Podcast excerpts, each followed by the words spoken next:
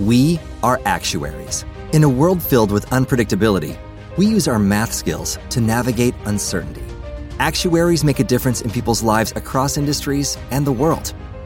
Actuaries have the freedom to work anywhere, and according to US News and World Report, we're the 25th top paying career.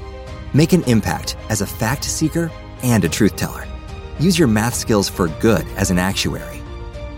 The world needs you.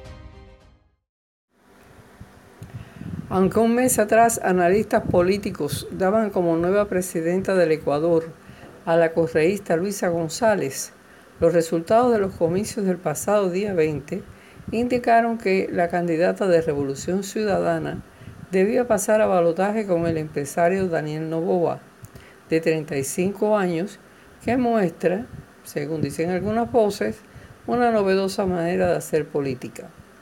Novoa al contrario de la mayoría de los políticos de Ecuador, incluida González, no pone en la palestra, hasta ahora al menos, a sus enemigos políticos, sino que habla como el que deja atrás el pasado para vivir en el futuro. Este empresario multimillonario, hijo de Álvaro Novoa, con un grupo familiar de 111 empresas dedicadas a la producción y exportación de bananos, era apenas un nombre en los ocho binomios que se presentaron en las elecciones extraordinarias adelantadas para la presidencia y la designación de 128 diputados de la Asamblea Nacional. Esos movimientos debieron ocurrir en 2025, pero el actual mandatario, el banquero Guillermo Lazo, decretó muerte cruzada por primera vez en la historia de Ecuador, lo cual significa cierre del Congreso y convocatoria a elecciones adelantadas, cuyos resultados serán solo valederos hasta 2025, cuando él debía concluir su mandato. El hecho es que Lazo, que ha hecho según politólogos el peor gobierno que se recuerde en el país meridiano del planeta, dictó la medida luego que la Asamblea Nacional determinara someterlo por corrupto a un juicio político. Con la destitución en la puerta, prefirió coger el camino más corto. González era la favorita, candidata de Revolución Ciudadana, abogada de 45 años, aparecía como la segura ganadora de la primera magistratura. Pero el 9 de agosto pasado, el asesinato del candidato presidencial Fernando Villavicencio, segundo en las encuestas, cambió el panorama político.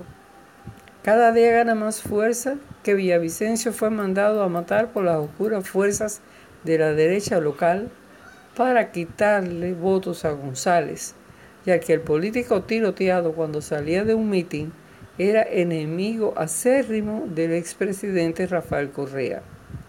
Sin precaución para protegerlo, a pesar de estar amenazado de muerte, el interés se volcó hacia su guardia personal. Luego se capturó a seis colombianos, a quien el gobierno presenta como sus asesinos, sin que hasta ahora se conozca el manejo del caso. El parteagua de la contienda, sin embargo, ocurrió durante el debate presidencial, en el que González no convenció con un discurso basado en el pasado, mientras Novoa, con su chaleco antibalas y sin un programa definido, pero capaz de envolver al imaginario popular, subió en las intenciones de voto hasta disputar la presidencia en el futuro balotaje. La contienda por el Palacio de Carón del Este era fuerte.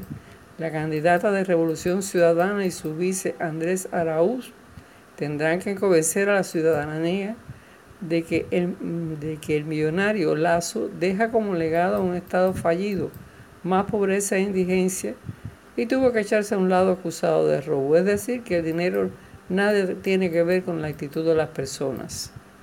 Novoa, por su parte, cuyo padre Álvaro, a pesar de sus muchos millones, aspiró y perdió cinco veces a la presidencia ecuatoriana, no define su proyecto de gobierno, pues su mensaje es alentador pero no definitorio de lo que vendrá en lo adelante si es que gana.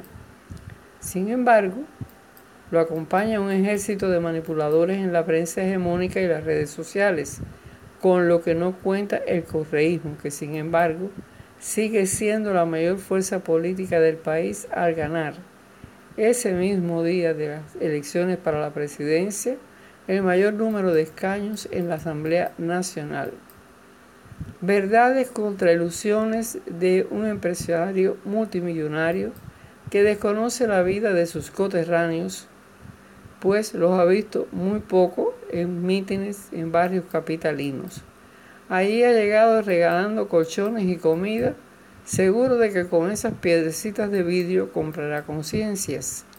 En octubre veremos si se impone la inteligencia o la falsa creencia de que un joven rico piense como un trabajador pobre. Habló para ustedes Lidice Valenzuela, analista de política internacional, especial para Cuba ahora.